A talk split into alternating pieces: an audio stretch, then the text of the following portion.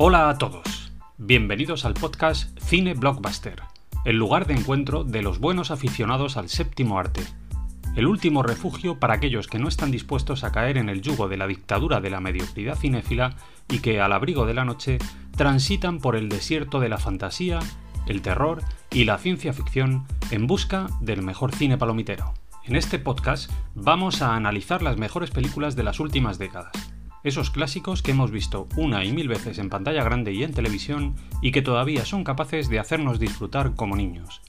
Vamos a hablar de directores míticos, de actores y actrices que marcaron nuestra infancia y por supuesto también vamos a centrar nuestra atención en un buen número de cómics, novelas, series de televisión y videojuegos. Siempre en un formato que busca ser lo más liviano y directo posible, con capítulos de una duración aproximada de 15 minutos. Esta es nuestra propuesta. Esto es el podcast Cine Blockbuster. Bienvenidos, hermanos cinéfilos. Estáis en vuestra casa.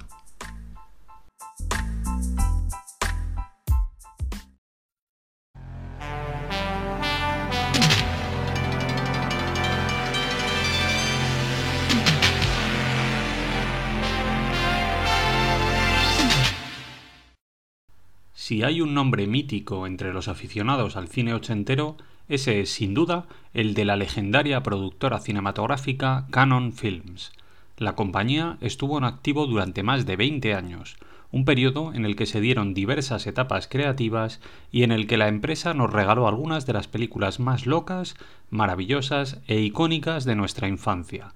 Por eso, hoy, si os parece, vamos a hacer un repaso largo y extenso a su filmografía, rememorando sus principales joyas cinematográficas. Vamos a ir poco a poco, y para empezar hay que ser sincero, reconociendo que de las primeras producciones de Canon apenas se puede sacar nada destacable. Se trata de películas de serie B, hechas con cuatro duros que explotaban el terreno de la pornografía y el exploit. La primera película medianamente interesante llegó en 1970. Se trataba de Joe, un film en el que se mezclaban drogas, violencia y una curiosa estética hippie que fue dirigido por John G. Avildsen y que tuvo a Peter Boyle como protagonista. Después de eso, la compañía volvió a las andadas durante un largo tiempo, en el que no hicieron más que películas olvidables. Sin embargo, a principios de los 80 surgieron dos nombres que estaban destinados a cambiarlo todo. Hablamos de Menahem Golam y Joran Globus, dos productores israelíes que eran familia entre sí, concretamente primos, y que se hicieron con el control de Canon, dándole un giro de 180 grados a la política de la empresa. Una de sus primeras películas en la compañía fue La justicia del ninja, una cinta de acción dirigida por el propio Golam que narraba la historia de Cole, un veterano de Vietnam que acudía a Filipinas para ayudar a un antiguo compañero y a su mujer que estaban siendo amedrentados por un terrateniente local. La peli fue protagonizada por Franco Nero y es un ejemplo perfecto de aquello en lo que Canon iba a trabajar a partir de entonces. Películas baratas, con temática ambiciosa y plagadas de acción y de violencia. Pura magia ochentera. Casi al mismo tiempo llegó El Exterminador, una película de acción dirigida por James Glickenhaus y protagonizada por Robert Ginty, que contaba la historia de un veterano de Vietnam, John Eslam, que se dedicaba a luchar contra los punkis, delincuentes y vagos, sacándoles de la calle por la fuerza. La peli funcionó bastante bien y llegó a tener una secuela llamada El Exterminador 2, que iba en la misma dirección y que se hizo aún más conocida que su predecesora. En esta misma época llegó uno de los primeros grandes clásicos de la compañía. Hablamos de Yo soy la justicia, una peli protagonizada por el incombustible Charles Bronson que fue dirigida por Michael Winner, y aquí hay que decir que esta peli ya es canon al 100%. En ella vemos como unos pirados no tienen otra cosa que hacer más que ir a la casa del protagonista para violar y matar a su hija, desatando una venganza sangrienta y atroz. En el terreno de las anécdotas cabe destacar dos cosas. Primero, que la peli era una secuela del Justiciero de la Ciudad, de 1974 y que después llegaron a rodarse otras tres secuelas más de la saga, todas ellas protagonizadas por Charles Bronson. Por otro lado, también es destacable el hecho de que la banda sonora de la peli contó con la colaboración de Jimmy Page, el virtuoso guitarrista de Led Zeppelin en su primer trabajo tras la disolución de la banda. Sin embargo, no todo era violencia en aquella época en canon. los visionarios Menachem Golan y Jorun Globus entendieron que el cine dedicado al breakdance era un filón y se atrevieron a lanzar productos como Break Street 84 y Breaking 2 Electric Boogaloo, logrando con estos dos lanzamientos otro éxito inesperado. De esta manera llegamos hasta 1984 y aquí empieza lo bueno. Ese año se estrenaría uno de los títulos más reconocibles de la compañía y yo diría que de todo el cine de los años 80. Hablamos de Desaparecido en combate, una peli de acción dirigida por Joseph Cito y protagonizada por el mismísimo Chuck Norris. En ella conocemos al coronel James Braddock y disfrutamos de sus aventuras bélicas en Tailandia. La película recaudó 22 millones de dólares en todo el mundo, convirtiéndose en el mayor éxito de la compañía hasta ese momento.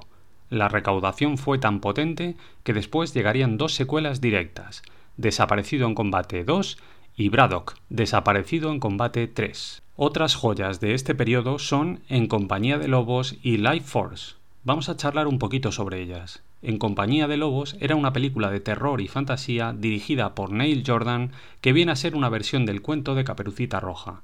La peli fue protagonizada por Sarah Patterson y Angela Lansbury, y en ella un hombre lobo persigue a una joven por un bosque diabólico. En esa misma línea llegó a los cines Life Force en 1985. En este caso se trataba de una aventura espacial de tono y estética pulp que trataba sobre unos vampiros espaciales que llegaban a la Tierra en una nave al estilo Alien y empezaban a sembrar el caos en el planeta. La peli fue dirigida por Top Hopper y resultó un desastre absoluto económicamente hablando. Sin embargo, Canon no tardaría mucho en encontrar su siguiente pelotazo en taquilla. Ese mismo año llegó a los cines El Guerrero Americano, la cinta de acción dirigida por Sam Fistenberg y protagonizada por Michael Dudikoff, en la que vemos las aventuras de un soldado experto en artes marciales que debe enfrentarse a una banda de criminales ninja que se dedican a robar material militar. El guerrero americano costó 500.000 dólares y recaudó más de 10 millones solo en Estados Unidos. Y siguiendo con los grandes éxitos de Canon, no podemos pasar por alto Invasión USA, una película de acción surgida al rebufo del éxito que había supuesto Desaparecido en combate y que repetía la fórmula de forma descarada, con Joseph Cito de nuevo en la dirección y Chuck Norris repartiendo estopa a unos terroristas que pretendían sembrar el caos en Estados Unidos. Otra de las grandes producciones de la compañía fue Las minas del rey Salomón, una peli de aventuras que imitaba el tono de la saga Indiana Jones y que fue protagonizada nada menos que por Richard Chamberlain y Sharon Stone, se trataba de una versión de la novela de Henry Rider Haggard sobre las aventuras de Alan Quatermain, que fue dirigida por el mítico J. Lee Thompson y rodada en Zimbabue. La peli alcanzó una recaudación de 15 millones en todo el mundo. Otra joya meritoria de este periodo es El tren del infierno, una peli de acción dirigida por Andrei Kochalowski y protagonizada por Eric Roberts, John Boyd y Rebecca de Mornay. El film cuenta la odisea vivida por un grupo de reclusos que intenta huir de la cárcel mientras viajan en un tren de máxima seguridad. Como anécdota, cabe mencionar que El tren del infierno fue el debut cinematográfico de Danny Trejo. El éxito moderado de todas estas producciones siguió alentando el lanzamiento de más y más productos con el sello Canon. Ahora vamos a dar un pequeño salto y nos vamos a ir a 1986. Ese año, la empresa apostó sobre seguro con otra cinta de acción protagonizada por su gran estrella, Chuck Norris. Hablamos de Delta Force, una peli dirigida por el propio Menachem Golem, donde el héroe comparte protagonismo con otra gran estrella del género, Lee Marvin. La peli recaudó 6 millones solo en el fin de semana de su estreno y alcanzó en taquilla un total de 17 millones. El éxito fue tal que dio incluso para una secuela que fue lanzada en 1990. Aunque ahora, si me lo permitís, vamos a parar máquinas, porque hemos llegado a la que para mí es, sin duda, el gran buque insignia de la compañía. Corría el año 1986 y Canon se permitió el lujo de regalarnos una de las películas más icónicas de la historia del cine. Hablamos de Los Inmortales, una película de culto dirigida por Russell Mulcahy y que fue protagonizada por Christopher Lambert y por el legendario Sean Connery. Los Inmortales cuenta la historia de Conor MacLeod, un escocés del siglo XVI que sin pretenderlo se ve envuelto en una aventura maravillosa en la que un grupo de individuos descubre que son inmortales y deben luchar entre sí cortándose la cabeza hasta que solo quede uno con vida.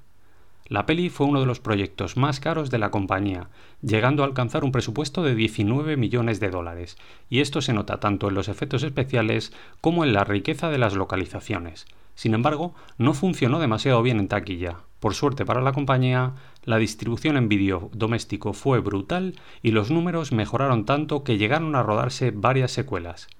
Como anécdota, Cabe mencionar que el grupo Queen participó en la banda sonora de la película aportando varios temazos inolvidables.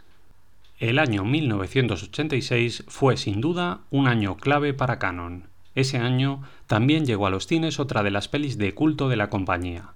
Cobra, el brazo fuerte de la ley, una peli loquísima y violenta que tenía al mítico Sylvester Stallone como protagonista, junto a Brigitte Nielsen y Renny Santoni, Cobra costó 25 millones de dólares y recaudó 50 en todo el mundo. Ese mismo año, Canon lanzó varios productos menores pero igualmente carismáticos como la peli de animación Robotech, a la que yo le tengo un especial cariño y que en realidad venía a ser un refrito de varias series de anime de la época.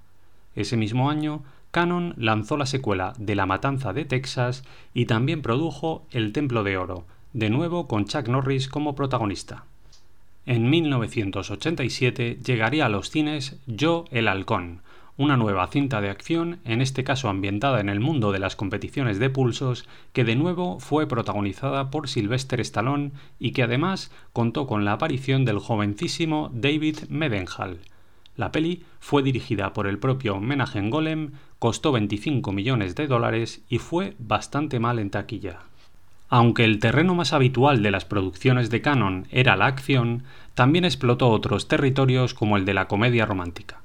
En esta línea lanzó una de las películas más sobresalientes de este género, Maniquí, una película protagonizada por Andrew McCarthy en la que un maniquí cobraba vida y se convertía en el interés amoroso del protagonista. La peli recaudó unos increíbles 42 millones de dólares en todo el mundo. La andadura de Canon a lo largo de toda su existencia como productora cinematográfica estuvo siempre marcada por la escasez de presupuesto en sus producciones y por la nula transparencia en los balances económicos. Esto terminó provocando que la empresa atravesara constantes problemas financieros que terminaron por llevar a Canon a la quiebra. Una de las películas que siempre se señala como responsable de este final dramático es Superman 4, En Busca de la Paz, la peli llegó en un momento en el que la franquicia del Hombre de Acero atravesaba uno de sus peores momentos. De ahí que el productor Alexander Salkin, responsable de las tres primeras películas, decidiera bajarse del proyecto intuyendo que las cosas iban a ir bastante mal. Sin embargo, esta visión negativa de las cosas no fue compartida por nuestros siempre queridos y admirados Menahem Golam y Jorun Globus, que no solo se atrevieron a lanzar la película, sino que además lo hicieron a lo grande, con un presupuesto de 35 millones de dólares. La peli volvía a contar con Christopher Reeve como protagonista y además recuperaba a Jim Hackman y a Margot Kidder. Como cabía esperar, Superman 4 fue un absoluto fracaso en taquilla, recaudando apenas 15 millones en todo el mundo. El desastre fue tan grande que en algunos países la peli ni siquiera fue estrenada en cines, pasando directamente al mercado del vídeo doméstico. Otro de los proyectos que cuenta con su propia leyenda negra es el de la siempre recomendable Masters del Universo, una película de acción que lo tenía todo para triunfar y que sin embargo se pegó un enorme golpe en taquilla que dejó a la compañía al borde de la quiebra. Masters del Universo fue una peli de acción basada en los juguetes de la marca Mattel que fue protagonizada por Dolph Lundgren, Frank Langella y Courtney Cox. El film tomaba como referencia la serie de animación He-Man y los Masters del Universo, estrenada en 1983 y contaba la historia de la llegada de Skeletor al castillo de Grayskull y la lucha de los protagonistas por controlar el gran ojo de la galaxia un objeto mágico que tenía el poder de abrir portales mágicos a otros universos. La película atravesó grandes problemas durante su fase de producción, ya que los productores se habían quedado sin liquidez y contaban con el dinero que esperaban recaudar con Superman 4 para terminar el rodaje. Sin embargo, el fracaso de la película del hombre de acero provocó que la producción de Masters del Universo tuviera que paralizarse de manera precipitada, teniendo que resolver las cosas en la sala de montaje, con el material ya grabado. Esto provocó que el guion fuera seriamente alterado, reduciéndose escenas y simplificando muchísimo el final. Todos estos problemas provocaron que la peli fuera otro gran fiasco en taquilla, alcanzando una recaudación de apenas 17 millones en todo el mundo.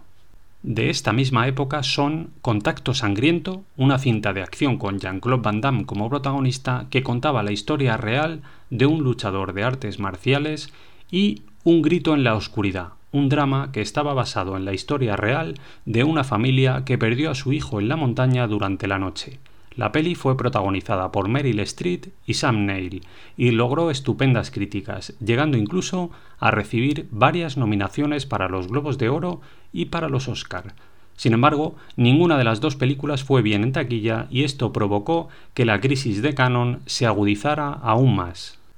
Antes de su desaparición definitiva, Canon logró sacar adelante algunos proyectos destacables, entre ellos Cyborg, una peli de ciencia ficción, de nuevo con Van Damme como protagonista, que reutilizó el guion previo que la compañía había preparado para lanzar la secuela de Masters del Universo y que no fue utilizado en su momento, debido al fracaso de la película en taquilla. Cyborg costó apenas 5 millones y recaudó un total de 10 millones en todo el mundo. Y así llegamos a la que, para mí, es la última gran película de Canon, Hablamos de Kickboxer, una película de artes marciales mítica que contó de nuevo con Jean-Claude Van Damme como protagonista, acompañado en esta ocasión por Michael Kissy.